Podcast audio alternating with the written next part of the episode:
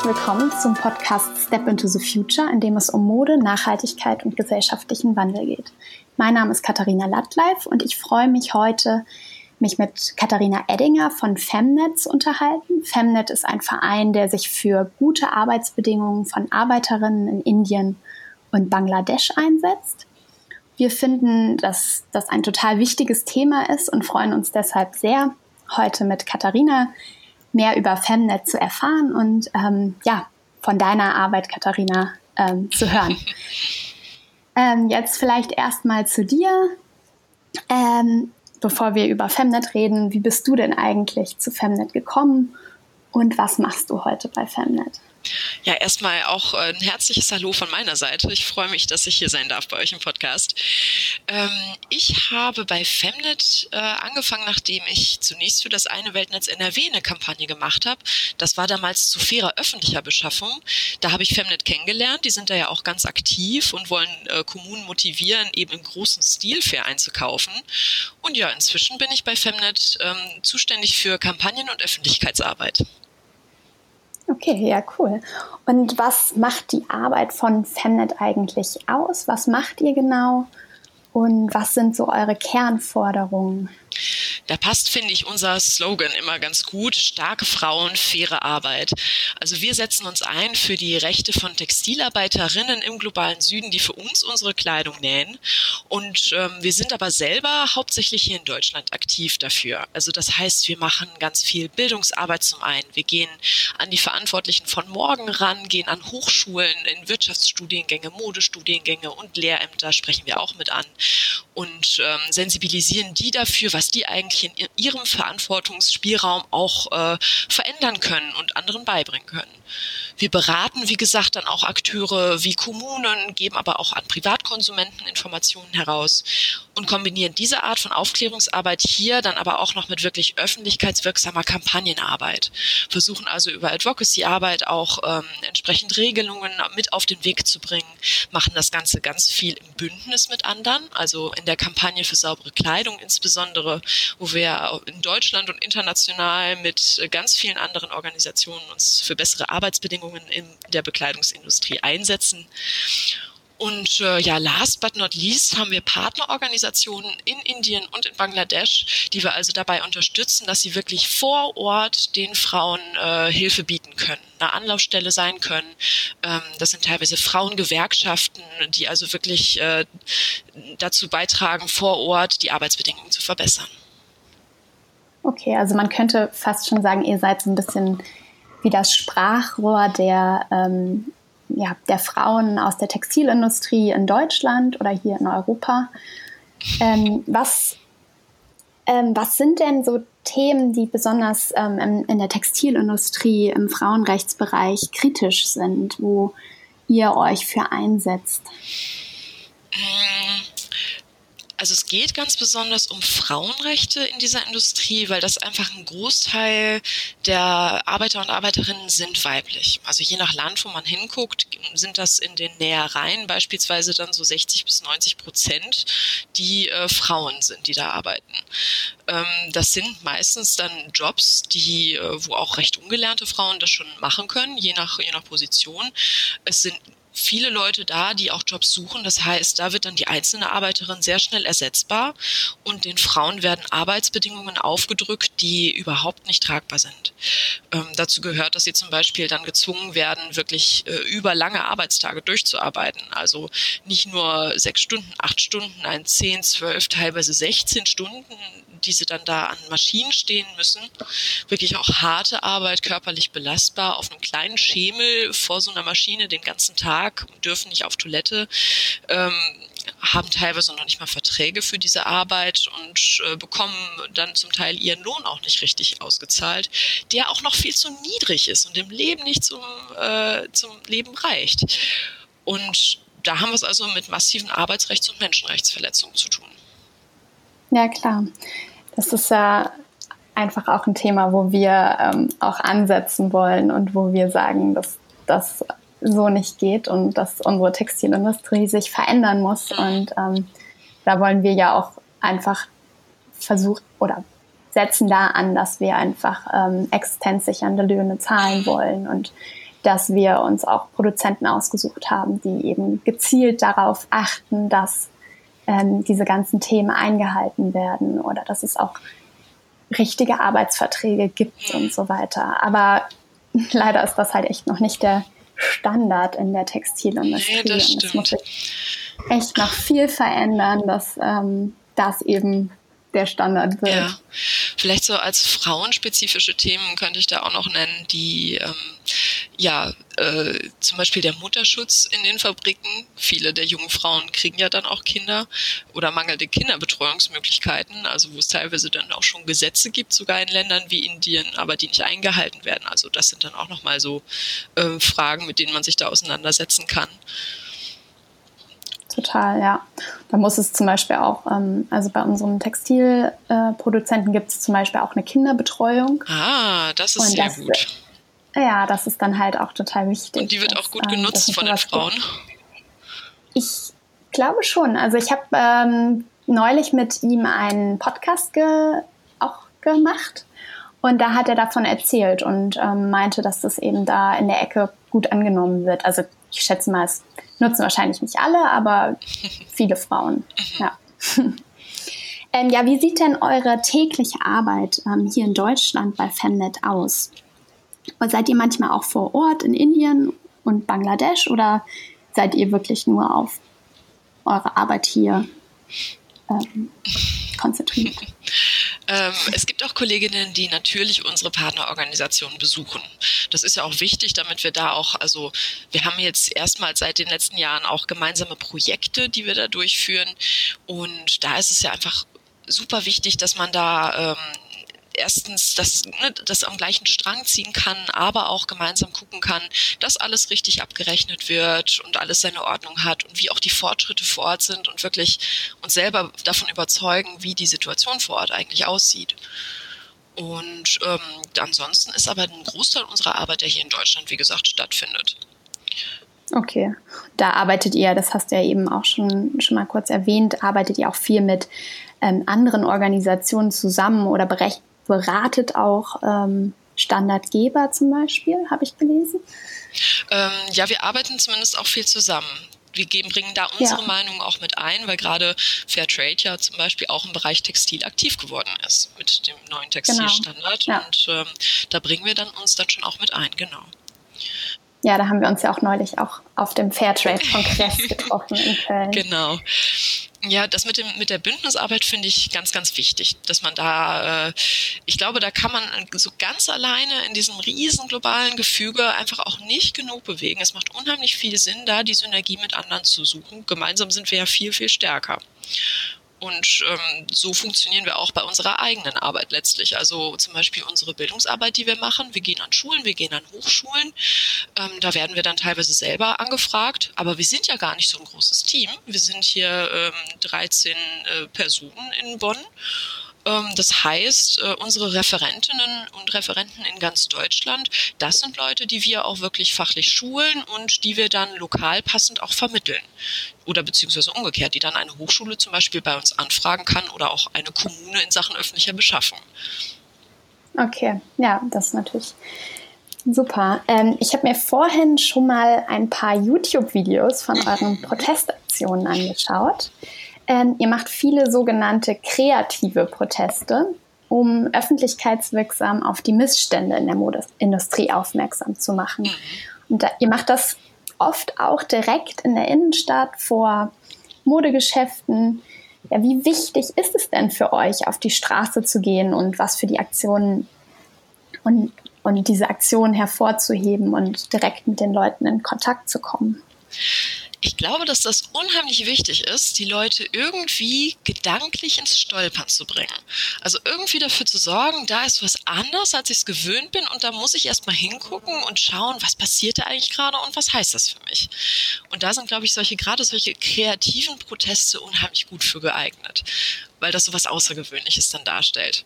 Man kann, man kommt nie so direkt mit allen möglichen Leuten ins Gespräch. Man hat ja doch, wenn man seine eigene Veranstaltung irgendwo macht, immer ja oft auch so ein bisschen die gleichen, die dann hinkommen, die schon interessiert sind. Und auf der Straße hat man das die Gelegenheit, wirklich auch äh, mit jedem mal Kontakt aufzunehmen. Das ja, ich total. eine große Chance. Und ähm, kannst du da vielleicht mal eine Kampagne, an die du dich irgendwie jetzt besonders stark erinnerst, ähm, erklären, was ihr da gemacht habt, wie die aussah, wie ihr da auf die Leute zugegangen seid oder eben ja, wir haben derzeit eine große Kampagne gegen Gewalt an Textilarbeiterinnen. Also wir haben eine Studie anfertigen lassen, wo wir ein bisschen die Arbeitsbedingungen auch von Frauen untersucht haben. Das war so eine Vergleichsstudie von Frauen in Bangladesch, in Myanmar und Äthiopien, also neue Märkte, die gerade aufkommen. Und was wir wirklich feststellen mussten, und das bestätigt sich auch mit anderen Studien dann dieses Bild, dass es länderübergreifend gewaltvolle Übergriffe, seien es jetzt psychisch durch Beleidigung, Beschimpfung oder physisch wirklich durch Übergriffe und Missbrauch, äh, in allen Ländern ein Problem ist richtig massiv. Und mit dieser Kampagne gegen Gewalt wollen wir jetzt darauf aufmerksam machen. Wir machen also hier äh, unter dem Hashtag gegen Gewalt äh, kann man bei uns eine Mitmachaktion unterstützen mit blauen Händen, dann in die Kamera halten und ein Statement setzen, sich solidarisch zeigen, damit wir hier einfach über das Thema, äh, ja, über, auf das Thema aufmerksam werden und ähm, auch darauf aufmerksam werden, dass das in der Textilindustrie auch äh, ein großes Problem ist und wir haben sogar Partnerorganisationen, mit denen wir zusammenarbeiten, jetzt in diesem Projekt in Indien und in Bangladesch, jeweils eine.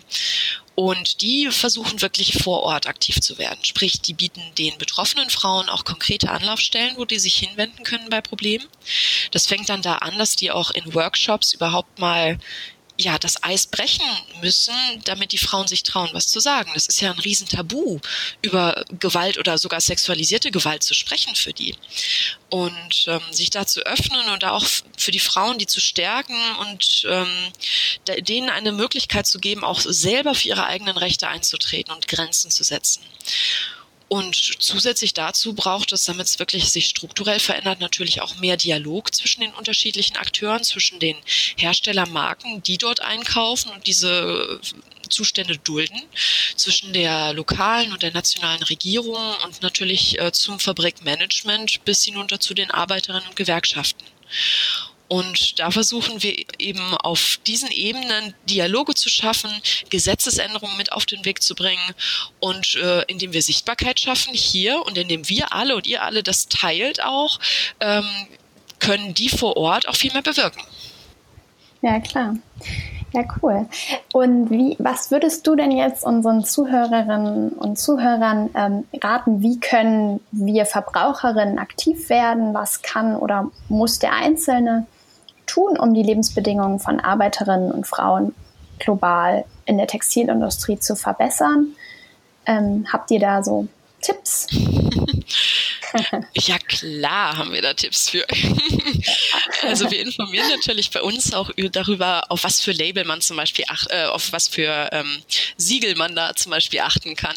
Da sind dann ja so faire Marken, äh, wie ihr das seid, die einfach auch transparent mit ihren Informationen umgehen und ähm, da versuchen, was anders zu machen. Ähm, danach sollte man gucken, finde ich, wenn man da so schon den Bedarf hat, äh, sich ein neues Kleidungsstück zuzulegen. Und da findet man bei uns, bei anderen Organisationen entsprechend dann Informationen, worauf man achten kann. Mm, es gibt Konsumalternativen, die empfehle ich immer herzlich gerne. Auch sowas wie Kleidertausch habe ich in meiner Zeit, seit ich bei Femnet arbeite, absolut lieben gelernt. Das sind meine ganzen neuen Lieblingsteile. Und jetzt hatten wir gerade am Montag erst die äh, britische Journalistin und Autorin Tansy Hoskins hier zu Gast in Bonn. War sehr interessant mit ihr zu äh, diskutieren und ähm, sie hat, das, hat es mit ihrem Zitat sehr schön auf den Punkt gebracht, nämlich Change the world, not just your wardrobe. Bei all dem alternativen Konsum, den wir auch dann auch, oder dem Konsum, den wir alternativ auch gestalten können, durch ähm, bewusst gekaufte, wenige fair hergestellte Teile und viel Wiederverwendung, Secondhand, einfach auch nicht vergessen, dass wir auch alle noch den Schritt weitergehen können dass wir auch alle uns ja. an Protesten beteiligen sollten, dass wir alle irgendwelche Aktionen oder äh, starten können, unsere unser Umfeld mit informieren können, dass wir Sachen in den sozialen Medien mitteilen können, Petitionen unterschreiben können. Das ist einfach so so so so wichtig, dass das nicht nur über den Geldbeutel, nicht nur über den Konsum läuft. Und ich glaube, dann können wir einiges bewegen. Ja, das mega wichtig. Also einfach aktiv werden, auf die Straße gehen, nicht nur bei seinem eigenen Kaufverhalten anfangen, sondern eben auch bisschen darüber hinaus schauen, was man machen kann. Ähm, ja, ihr habt ja, ja konsumiere bewusst und äh, engagiere dich in der Kombi. Genau. Ja. Und es muss ja auch nicht immer was Neues sein. Man kann ja auch mit Kleidertauschpartys ähm, oder auch mit Secondhand-Klamotten auch gut konsumieren. Mhm. Ähm, wobei das natürlich für die Arbeiterin vielleicht nicht direkt von Vorteil ist vor Ort fällt mir gerade ein. Aber ja, aber wir versuchen ja auch, also weg von dieser Massenproduktion zu kommen. Es entsteht ja viel zu viel Kleidung derzeit. Wird ein Großteil davon wird nicht getragen oder weggeschmissen. Ähm, und von besseren, besserem Umweltschutz und besserem Klimaschutz, äh, weniger Ressourcenverschwendung profitieren wir ja global auch. Und dann lieber würdige Arbeitsbedingungen für ein paar wenige Kleidungsstücke und dafür aber eine gesundere Welt. Ja, total wichtig.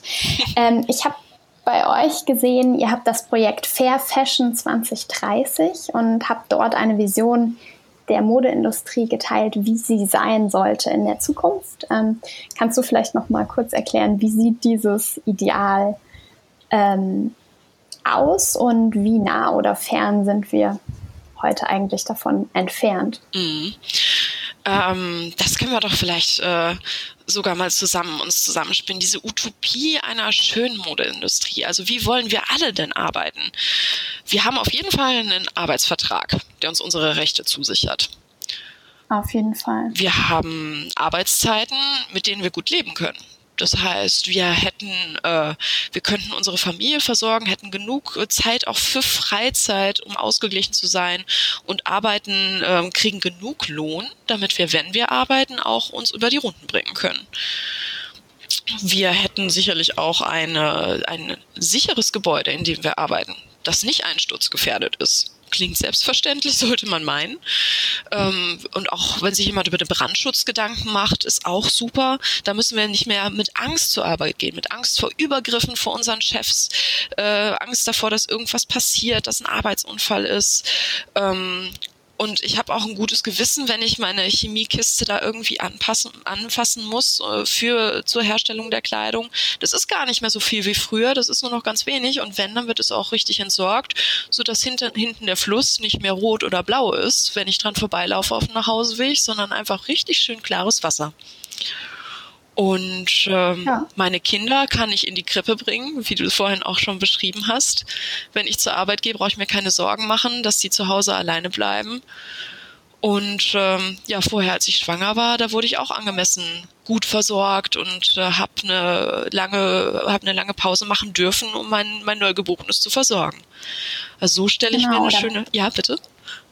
Was mir noch so eingefallen ist, ähm, was natürlich auch noch total wichtig ist, ist sowas wie ein funktionierendes Gesundheitssystem, dass man eben auch zum Arzt gehen kann und das bezahlt bekommt oder eben auch eine Rentenvorsorge macht, in die man ein oder eine Rentenkasse hat, in die man einzahlt. Ähm, ja, genau. genau. Das, das, und das regelt mein Arbeitgeber für mich mit. Der Fabrikbesitzer ist nämlich total nett und dem kann ich vertrauen. Und wenn der sagt, er überweist es, dann überweist er das auch. Und ich weiß, wenn ich mal alt genau. werde, dann ist für mich gesorgt. Und wenn ja. doch mal irgendwas ist, dann gibt's die starke Gewerkschaft draußen mit ganz vielen anderen Powerfrauen, an die ich mich vertrauensvoll wenden kann. Wir sind gut vernetzt und organisiert, sodass wir wirklich auch in einer starken Verhandlungsposition sind. So sollte es sein, nicht nur bei uns in Deutschland und nicht nur bei einzelnen Fair Fashion Labels wie uns, ja. sondern in der gesamten Modeindustrie und das auf der ganzen Welt. Absolut. Ja, vielen Dank, Katharina, für das spannende Interview heute über Femnet und eure wichtige Arbeit. Und ich denke, wir arbeiten zusammen weiterhin an unserer Zukunftsvision einer besseren Modeindustrie des 21. Jahrhunderts. Ich habe euch die Femnet-Webseite auch in der Podcast-Beschreibung verlinkt und dann könnt ihr einfach nochmal weiter recherchieren. Ich freue mich, wenn ihr Step into the Future abonniert und euren Freunden und Bekannten weiterempfehlt und beim nächsten Mal hoffentlich wieder einschaltet.